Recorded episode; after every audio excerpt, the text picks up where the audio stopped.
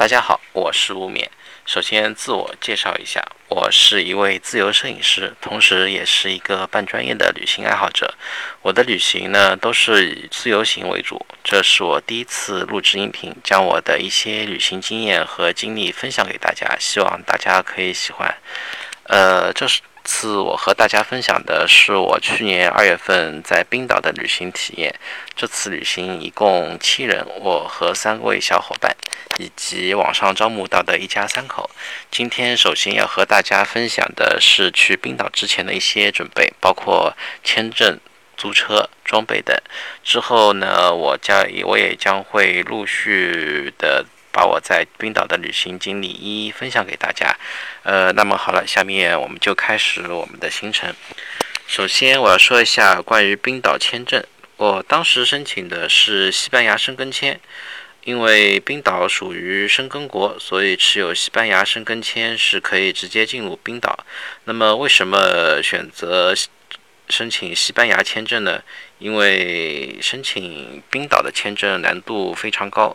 而西班牙则是会比较容易出签，同同样花费几百元的签证费，那么当然是选择相对容易出签的西班西班牙签证。呃，关于签证的办理呢，嗯，其实大家可以上网找一些那个代代办的旅行社，这样呢，很多资料他们都会帮你准备好，呃，同时也会让你嗯比较省心省力。当然，我也是选择的那个旅，选择了一个旅行社帮我出钱，这样可以节省我很多时间。嗯，然后呢，我要说一下在冰岛的交通，因为冰岛这个国家呢非常小，而且大部分人口呢都是生活在雷克雅未克地区。然后呢，冰岛的交通系统可以说是非常的落后，在岛上，呃，除了雷克雅未克地区吧，其呃，其他城市，呃，其他不能，也不能说城市和城市之间，应该说是城镇和城镇之间，嗯，可以说是没有交通，也当然也是更没有地铁。所以说，在冰岛旅游呢，只有两种方式，一种呢就是自驾，还有一种就是在当地包车。我选择的是自驾行。那么为什么呢？嗯，因为原因呢是这样的：第一，包车非常的贵，在淡季包车一天大约需要三千人民币左右，而且这个仅仅是包车的费用，并不包含在当地的餐食和住宿的费用。到了旺季，那么一天的费用最少会需要一万人民币。然后第二个原因呢，自驾可以自己控制时间，啊，当然我是一个不喜欢被时间约束的人。所以说，我就最后选择了自驾。那么，在冰岛自驾的话，国内的驾照是否是可以用呢？当时我查了一下网络，发现啊，原来国内的驾照是可以在冰岛使用，只需要带上国内的驾照以及一份公证的翻译件就可以。呃，这个翻译件呢，在国内一些网旅行的网站，或者是国内的一些租。租车网上都可以拿到，呃，价格也非常便宜。当然，嗯，虽虽然说，嗯，这个翻译件在冰岛可以使用，但是，呃，还是要提醒大家一点，在冰岛自驾的话，一定要注意安全，千万不能出，千万不能出车祸。因为你仅凭翻译件和你的国内驾照，在冰岛出车祸的话，嗯，会给你带上非常大的麻烦。呃，既然这些驾照问题都搞定之后呢，就是租车了。呃，在对比，在我对比了几个租车网站之后呢，最后是选择了冰岛当地一家性价比非常高的公司租车公司，叫做 Bruca。呃，在经过几次邮件沟通之后呢，我最后选择了丰田的陆地巡洋舰。呃，是对，是一辆四驱 SUV 车。呃。为什么会选择这辆车呢？因为之前呢，我也说过，呃，我是二月份去的冰岛，这个时候的冰岛呢还处于冬季，雨雪天非常多，呃，伴随雨雪天呢还有各种的强风。如果说你选择的一辆小型车的话，遇到强风天气，可能会对驾驶带来安全隐患。呃，可能我不知道大家有没有在嗯大风的时候开过车，因为呃我们在大城市里开车，就算你遇到大风天，但是周围都有很高的建筑作为遮挡物，你可能会可能体验不到。这种风强烈的风强烈的那种吹在车上，让车身颤抖的感觉。但是呢，冰岛怎么说呢？冰岛这个个地方，嗯，在公路上开车，周围是一片荒野，只有几座小山，可以说没有任何的遮挡物。如果风吹过来的话，特别是当冰岛吹起世纪大风的时候，嗯，一辆小车。在大强风中，我觉得呢可能会左右摇晃吧，因为我开的这辆丰田这辆车，呃，遇到过好几次强风天气，但是均没有这种感觉。只有一次，嗯，确确实我觉得非常非常胆战心惊，强风吹的车身在确实在左右摇晃，非常非常的非常的吓人。所以说，嗯，我建议如果在如果大家是两月份这个。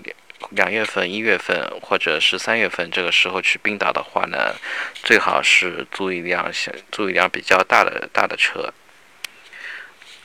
然后第二点，第二点呢是这样，因为这次跟我一块儿去的小伙伴们带的行李都是比较大，呃，我也是担心小型车会不够装。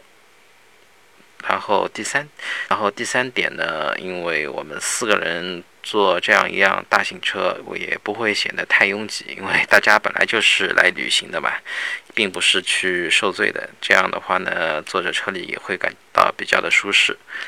好了，嗯，当时车呢，我一共是租了七天，加上保险，最后折合人民币，呃，大约在一万元左右。最后再加上汽油的费用，呃，人。人均最后是三千元，嗯，相对来包车来说，嗯，可以说是非常的划算。呃，这里呢还要需要提醒一下自驾的朋友，租车的时候呢，所有的保险一定要购买，否则如果说出了事故，呃，赔偿的金额是非常高的。还有另外一个比较重要的保险，那就是砂石险，这个险种呢是要单独购买的。你在订车时候上页面上可能不会显示，呃，只有在你提呃去店里提车的时候，跟店员说一下，我需要另外再购买一份砂石险就可以了，大概也就一两百元的人民币。因为在冰岛境内呢，非常呃那个风非常大，公路上时常有各种砂石，强风呢也会带动砂石刮到车身。呃，如果你没有购买这个险种的话，那么到还车的时候，嗯，将会承担一笔非常高额的维修费。嗯，最后呢，就是最最重要的 GPS 了。当地的租车行是有 GPS 出租的，呃，而且呢，有些，嗯，而且这个 GPS 呢是要付费的。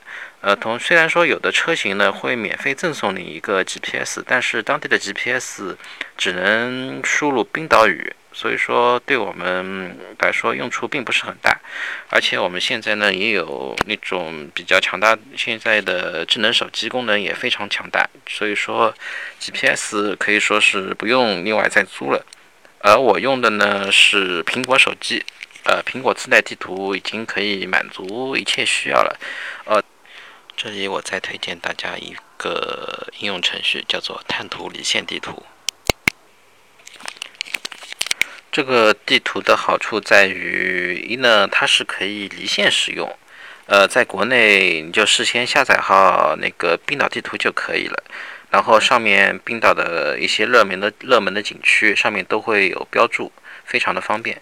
然后，呃，第二呢，就是说，比如说你要去蓝湖温泉，你只需要在搜索栏里面键入中文“蓝湖温泉”就可以了，并不需要特地的输入英文。呃，可以说这点呢，可以说是其他导航无法做到、无法做到的，包括苹果、Google 导航，这些都是他们都是需要输入英文才能搜索到这这些地区。好了，然后呢，这些都准都都准备好之后呢，我们就要开始准备出行的装备了。因为两月份的冰岛除了冷还是冷，根据网上的资料，气温可能会下降到零下十度甚至二十度，并伴随世纪大风。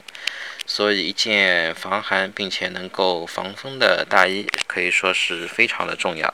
在迪卡侬呢，我们就可以买到一件性价比非常高的防风大衣。所以说，我们我们并不需要去买非常专业的服装。当然，如果你真的非常非常怕冷的话呢，我建议嗯买一件加拿大鹅，嗯可以说是非常的好的。因为我们同行的小伙伴有就是带特意去买了一件加拿大鹅，然后听说它非常的保暖。呃，然后呢，我在冰岛会参加一个徒步项目，需要行走两三个小时，至少三个小时。呃，因为考虑到徒步项目会出汗，如果不能及时排汗的话，在寒冷的环境下肯定会感冒，所以我需要购买一件。专业的速干内衣，这个在各个商场也可以买到。至于速干内衣，大家是否需要的，呃，这个可以根据个个人的需求吧。如果你觉得需要，就买买一件。个人觉得还是带一件比较好，毕竟毕竟，嗯，怎么说呢？去旅游，身体还是比较重要的，千万不要感冒。嗯，然后是下半身也要考虑到防寒，呃，一件加绒裤。就可，我觉得是就可以了。可能是因为跟我当时去冰岛的气温有关。因为当时去，呃，虽然说网上查到是可能会零下十度甚至二十度，但我到了当地之后，气温并没有这么低。嗯，气温一般都是维持在零上二度左右，甚至有时候可能达到四度啊五度的样子。很少，很少有时候，有时候会出现零下的气温。当然，除了我到北部之后，当然到了北部气温也没有非常低，也就零下，大概也就维持在零度，甚到零下三度的样子。呃，反正没有到过零下十度。嗯，然后呢，说一下，说一下鞋子。呃，这个鞋子呢。需要选选择一些防滑的鞋子，呃，在冬季去冰岛的小伙伴呢，千万不要穿靴子，因为靴子的底可以说是非常滑。如果你走在一些冰面上，冰面上的话，就算你套上冰爪，也可能会走的不是很利索。所以说，为了你的安全，呃，靴子千万是不要穿过去。呃，然后呢？就是说，刚刚提到了冰爪，呃，冰爪的话，我建议冬季去冰岛的小伙伴可以每人准备一副，必须要准备一副，因为冰岛冬天的很多路面都会有冰冻，非常非常的滑。如果没有套冰爪，在在这种路面上行走的话，是非常的危险的。然后冰爪，我建议大家不要吝啬钱包，买一副。买一副抓地力比较强的冰爪，为了自己的安全考虑，谁都不希望在旅行的时候出点事情，对吧？好了，嗯，这些装备都准备好之后呢，嗯，我们就可以开始开始预定去冰岛的机票了。然后，因为我是持的是西班牙签证，所以进冰岛之前呢，我需要先进一次西班牙。然后我选择的是从巴塞罗那入境，航空公司选择的是俄罗斯航空，啊，对的，就是那个比较神奇的俄罗斯航空，把民航飞机当战斗机开的那个航空公司吧。但是，嗯，至于是不是这样的体验呢？我觉得还是让小伙伴自己去体验一下吧。当然，如果你有兴趣的话，可以去体验一下俄罗斯航空。嗯，我觉得个人觉得并没有传说中的那么吓人吧。呃，但但是只是个人个人觉得，我不知道其他小伙伴会不会是这种感觉。呃，因为然后从我是从上海出发，呃，坐了俄罗斯航空，呃，飞飞往先是到莫斯科，到了莫斯科之后，再转四小时的飞机到达了巴塞罗那。到达巴塞罗那办理完入境手续之后，我就可以。飞冰岛了，然后我在巴塞罗那嗯，换乘的是挪威航空直飞冰岛首都雷克雅未克。但是在冰岛入境的时候呢，呃，我发现居然没有海关办理入境手续，也就是说，我拿完行李之后，直接就可以出机场了，这个让我感到非常的惊讶，不知道为什么会是这样。包括之后的返程，也没有海关，也没有海关来检查护照啊什么的，所以说我的护照上是没有冰岛的进出境记录的。啊，至于这点为什么我也不是很清楚。当然，我也本来是想在网上查一下为什么会这样，但是我也比较懒，所以说也没查。呃，这样这样呢，我们出了机场就是要去租车行提车。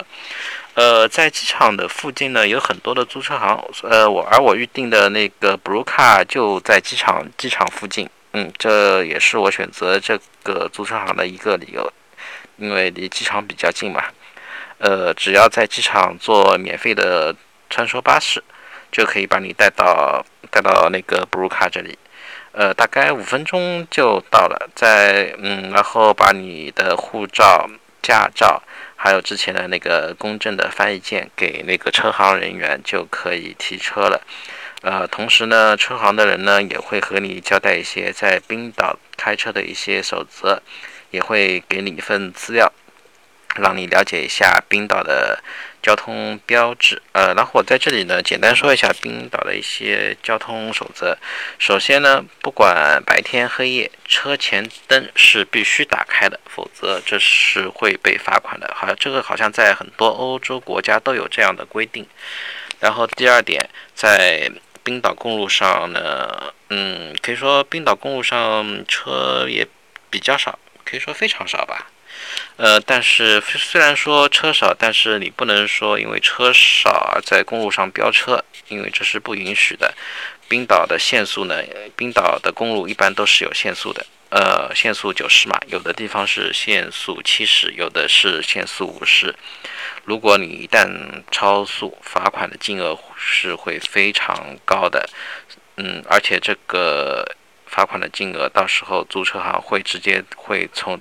从你的那个信用卡上扣除，呃，我记得好像是超速的话，有可能会被罚款两三千人民币。这当然这是我是在网上看到的，并不知道是不是这样。我也我也不想去超超速吧，毕竟安全安全还是很重要的。呃，还有第三，呃，如果你在城市里面遇到红灯啊，如果遇到红灯了。不能直行，这是肯定的。呃，还还有记住的就是千万不能右转。欧洲国家呢和公中国是不同的，欧欧洲国家的红灯是无法右转的，而且而是规定不能右转的。呃，我在雷克雅未克的时候呢，红灯的时候就右转了，当时是忘记了。不过很幸运的是没有被罚款，否则的话可能我罚款可能就是。也会要几千几千块钱吧，呃，然后呢，就是和国内一样，呃，千万不要随便按喇叭，特别是在城市区和那个城镇地区，呃，千万不要按喇叭，呃，这也是违反违反规定会被罚款的。呃，最后最后一点就是说，不要乱用远远光灯。嗯，我知道可能有的小伙伴在国内。开车的话，呃，有时候开了远光灯会忘记关闭。呃，在冰岛呢，嗯，千万不要不要这样。就是说，在路面上开，如果说你如果说对面有会车的时候呢，一定要记得把远光灯关掉。这是怎么说呢？这是一嗯，开车的一种礼貌吧。好的，呃，这个这些说完之后呢，呃，还有最重要最重要的一条。冰雪天气在冰岛开车一定要非常非常的小心，安全驾驶，安全第一。因为在冰岛的路面救援费是非常非常的昂贵，就是说一旦你出了事故，叫了路面救援，救援他们那个过来一次大约需要人民币三千三千元，而这仅仅只是把你的车。拖到他们指定的指定的地方，就需要三千元。之后如果说车有损伤，呃，那个那么租租车行这边你也会有一笔很高昂的维修费等着你，所以说安全第一，一定要记住。好了，呃，我们车呢提好了，下面呢就要开始我们的冰岛之旅。在下期呢，我将会把一些景点的旅游经验再一一分享给大家。今天的，先就先说到这里，好，各位再见。